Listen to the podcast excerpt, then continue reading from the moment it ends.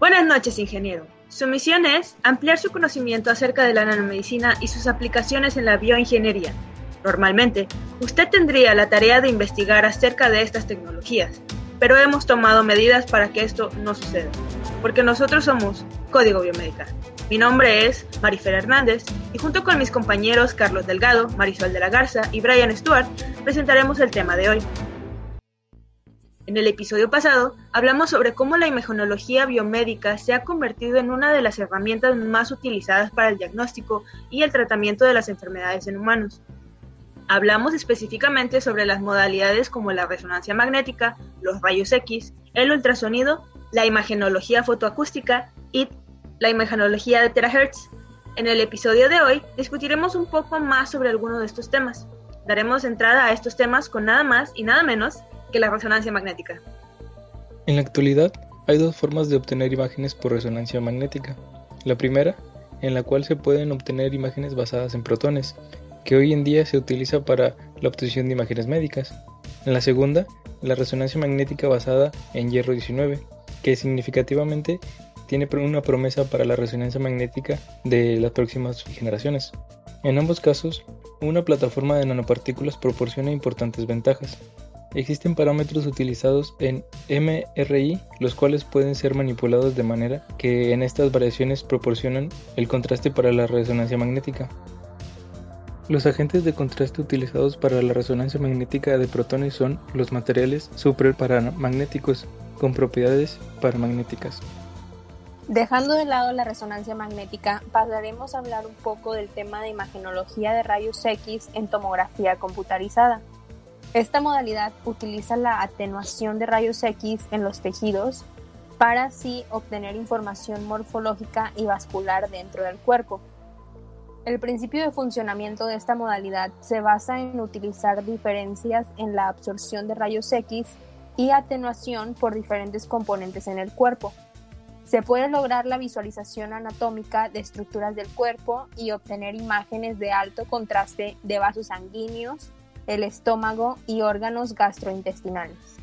Algunos de los agentes de contraste comúnmente usados son la iodina, la sal de bario y la gastrografina.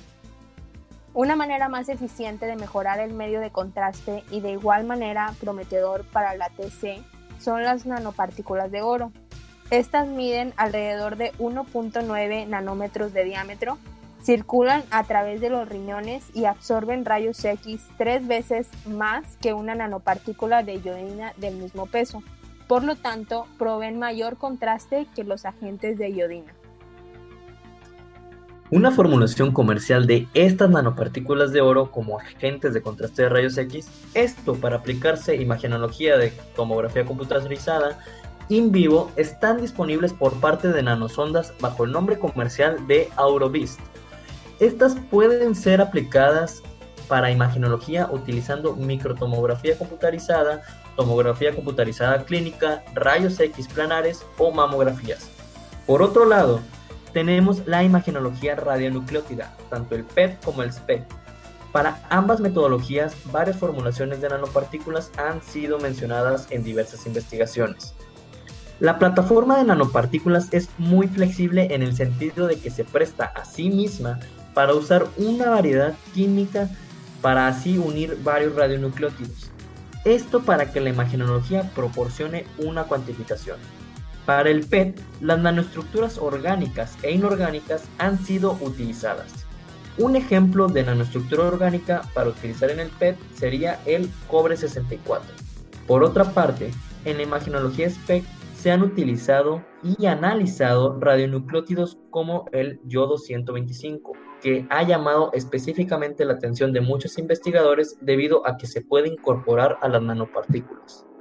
Cambiando ligeramente de tema, hablaremos de la imaginología por medio de ultrasonido. En este caso, el uso de un agente de contraste externo puede aumentar su sensibilidad y también la formación de imágenes. Además, la capacidad de introducir la orientación conduce a imágenes selectivas de un sitio biológico en específico, con un contraste más significativo. Cabe recalcar que los ultrasonidos no aplican necesariamente el uso de la nanotecnología. El medio de contraste más utilizado para la ecografía de uso clínico y la investigación son microburbujas, que tienen una burbuja gaseosa encerrada en una cáscara. Estas microburbujas están disponibles comercialmente. Un ejemplo es Optison, comercializado por Mallinckrodt Inc. Las microburbujas utilizadas son en el rango del tamaño de 1 a 8 micrómetros y aún son lo suficientemente pequeñas como para lograr la microcirculación, con una persistencia sustancial en el torrente sanguíneo, produciendo un efecto de contraste que dura de 3 a 10 minutos. Un área importante de la imagenología de ultrasonido donde los agentes de contraste han tenido un impacto importante es la ecocardiografía, en la que se utilizan agentes de contraste que contienen gases y, burbujas que permiten observar los defectos del corazón. Un impulso importante es el área de desarrollo de los agentes de contraste dirigidos, como las microburbujas dirigidas, que están unidas a ligandos y se unen en receptores de células de interés como células inflamadas o células cancerígenas. Un problema importante es que la estrategia de focalización actual produce baja eficiencia de adhesión, lo que significa que solo una pequeña fracción de las microburbujas inyectadas se unen a los biomarcadores de la célula objetivo. El agente de contraste de microburbujas también puede servir como vehículo de administración de fármacos, encapsulando el fármaco o su nanoformulación que puede ser liberado al romper la microburbuja con una mayor potencia ultrasónica.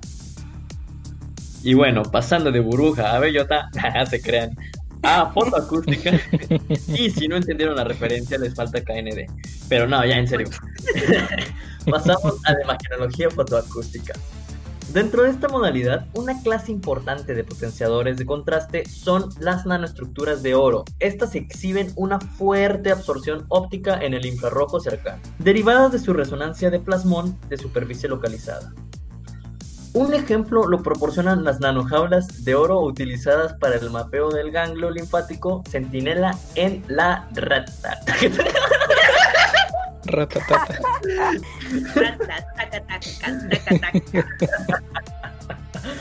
bueno, en el, en el ganglio linfático centinela en una rata.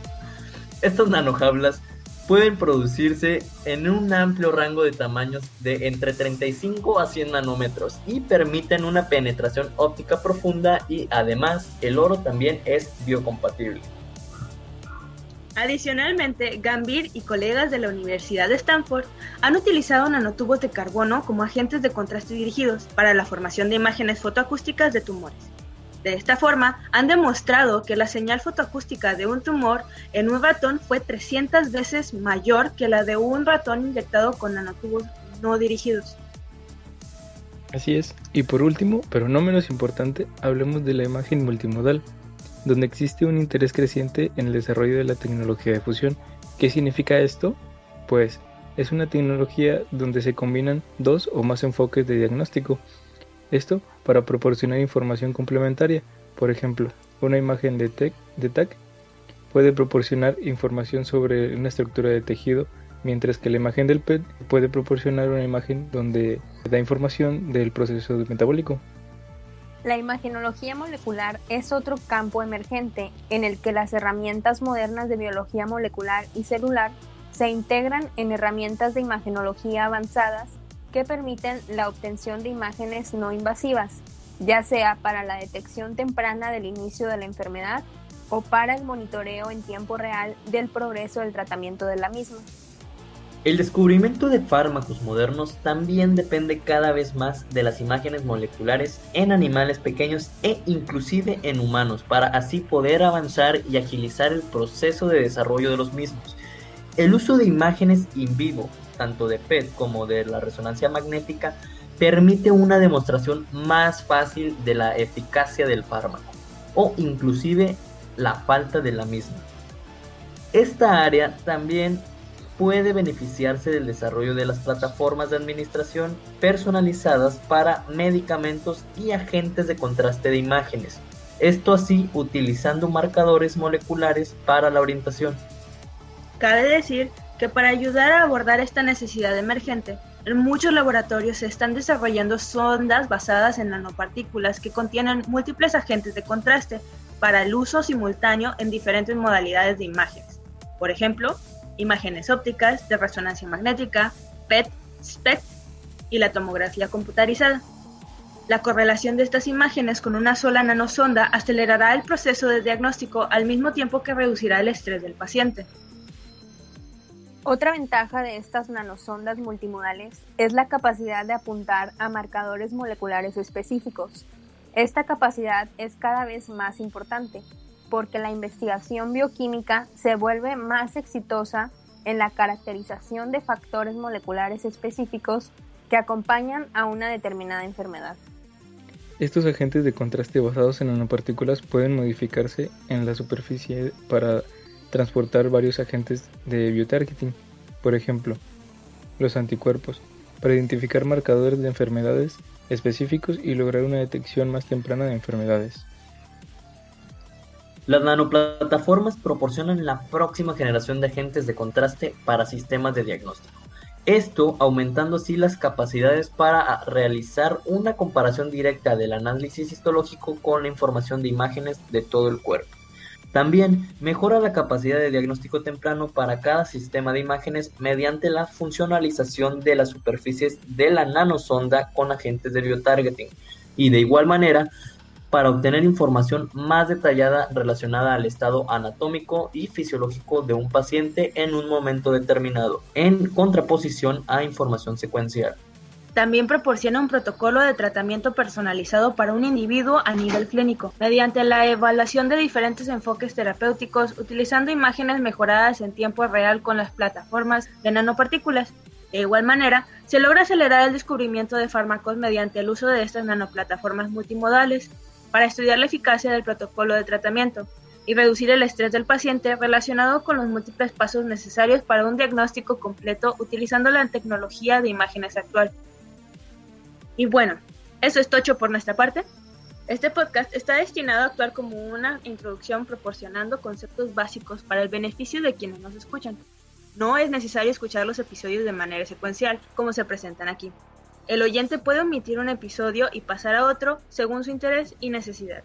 Si quieres indagar más a fondo de estos temas y los que mencionaremos a lo largo de este podcast, consulta el libro Introducción a la nanomedicina y la nanobioingeniería del autor Paras N. Prasad, quien menciona que su objetivo es que éste sirva como un recurso para educar y capacitar a una nueva generación de investigadores multidisciplinarios, ayudando a avanzar en esta nueva frontera hacia aplicaciones necesarias para la atención del paciente.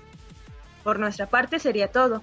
Muchas gracias a todas las personas que nos han escuchado el día de hoy en este episodio de este interesante podcast. Nos despedimos. Nosotros somos Código Biomédica. Los veremos en su siguiente misión. Hasta la próxima.